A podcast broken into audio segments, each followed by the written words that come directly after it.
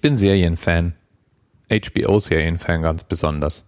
Und eine meiner liebsten Serien, auch aus dem Hause HBO, war die Serie Carnival.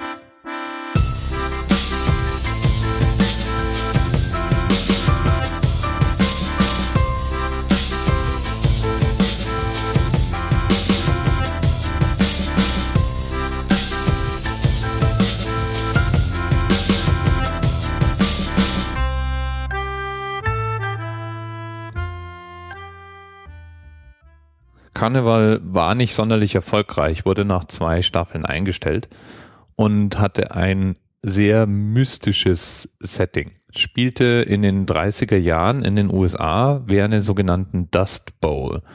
Und die Dust Bowl, auch die Dirty Thirties, war eine Serie von Staubstürmen, die massiv die damaligen Ernten vernichtet haben und die US- und kanadischen Prärien in Staubwüsten praktisch verwandelt haben. Die Szenerie von Carnival spielt in einem Wanderzirkus. Das waren damals praktisch Freakshows. Das heißt, alles Mögliche konnte man da bestaunen, von den zweiköpfigen Tieren über irgendwelche super starken Typen und so weiter. Meistens eine Art Melting Pot, Sammelstelle für gescheiterte Existenzen. In Karneval nun geht es um den großen Kampf zwischen Gut und Böse. Eine der Schlüsselfiguren in dieser Serie ist ein junges Medium, die ihr Geld mit Kartenlegen verdient. Und was für Karten legt man da? Selbstverständlich Tarotkarten. In Hollywood-Filmen oder Serien sieht man ja gerne mal jemanden Karten legen.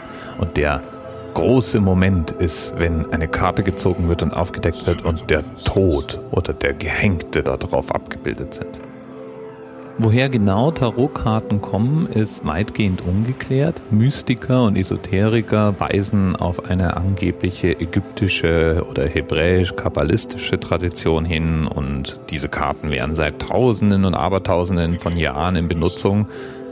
Es ist aber so, dass äh, so richtig nachweisbar die Geschichte der Karten, der Spielkarten bis etwa ins 14. Jahrhundert in Europa reicht und davor gibt es zwar auch schon Spielkarten, aber es ist nicht genau klar, ab wann sich eigentlich eine Tarot-ähnliche Struktur herausgebildet hat.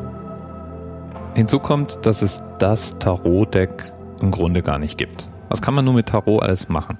Im Allgemeinen wird es überwiegend zur Vorhersage der Zukunft oder zur Beschreibung der Gegenwart verwendet. Das ist die mystische Nutzung davon. Man kann es auch noch einsetzen als ein Werkzeug in der Psychologie. Und geschichtlich gesehen gab es einige sehr berühmte Psychologen, die sich mit Tarots und ihrer Wirkung auf Menschen oder der Herkunft aus menschlichen Vorstellungen beschäftigt haben. Allen voran C.G. Jung, der ähm, bekannt dafür war, dass er auch das ein oder andere aus dem esoterischen und okkulten Spektrum genauer unter die Lupe genommen hat. Warum kann man es in der Psychologie einsetzen? Weil Tarotkarten unwahrscheinlich gut dafür geeignet sind, Muster hervorzubringen.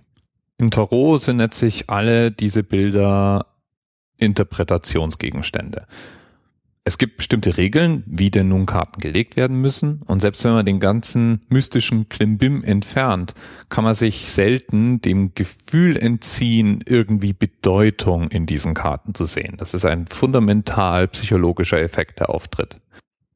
Dabei gibt es verschiedenste Tarot-Decks auch noch für verschiedenste Zwecke. Insgesamt ist Tarot 78 Karten groß. Das heißt, es gibt 78 Spielkarten und die werden eingeteilt in die große Arkana. Das sind 22 durchnummerierte Trümpfe von 0 bis 21. Und die kleine Arkana, das sind 56 Farbkarten, 10 Zahlen und 4 Bildkarten in jeweils 4 Farben. Bis ins 18. Jahrhundert hinein wurden Tarotkarten hauptsächlich zum Spielen verwendet.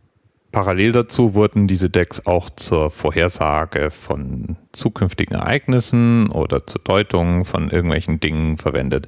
Aber der Hauptzweck war Spielen. Geht man heute in den Laden und kauft sich ein Tarot-Deck, dann bekommt man meistens ein Marseille Tarot. Das sind die alten traditionellen Motive auf den Tarotkarten. Ein Rider Waite Tarot, das 1910 veröffentlicht wurde und immer noch eines der Standarddecks sind. Oder ein Crowley Tarot, auch oft Thoth, ah, ich kann das nicht, Thoth, Thoth, was auch immer, T-H-O-T-H Tarot. Das Crowley Tarot ist dann oft das in Anführungsstrichen magische, schwarzmagische Tarot, weil Aleister Crowley natürlich als selbsternannter Schwarzmagier seinen Ruf hier auch mit begründet hat. Ich finde das als Tarot, also wenn man sich die Motive darauf anschaut, eines der schönsten Tarot-Decks. Wunderschön gestaltet, sieht das Deck immer noch sehr modern aus. Und das Crowley Tarot ist ein Traum, wenn man sich mit kabbalistischer Symbolik, Numerologie und allem möglichen anderen esoterischen Bimbam beschäftigen will, denn jedes einzelne Bild der ganzen Serie ist ein wahrer Schatz von zwei, dritt, viert, fünf Bedeutungen. Ein anderes wunderschönes Tarot-Deck, das ich habe, stammt von der Lieblingskünstlerin meiner Liebsten, Stephanie Law. Die hat sich mehrere Jahre damit beschäftigt, ein wunderschönes Tarot-Deck zu gestalten mit Symbolik aus der Fantasy. Es gibt ein ganzes Begleitbuch, das die Symbolik der einzelnen Karten erklärt und die Karten muss man gar nicht unbedingt legen. Man kann sie stundenlang meditativ anschauen und ein Detail nach dem anderen bewundern. Oder bewaffnet mit der Beschreibung darüber nachdenken, was das denn für einen selber vielleicht auch heißen könnte.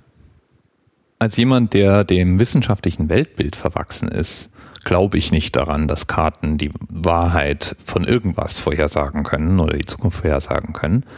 Aber trotz allem ist es als meditatives Spiel, als eine Beschäftigung, als ein Kunstwerk oder einfach nur eine interessante Möglichkeit, ähm, seine Gedanken zu strukturieren, ein tolles Werkzeug.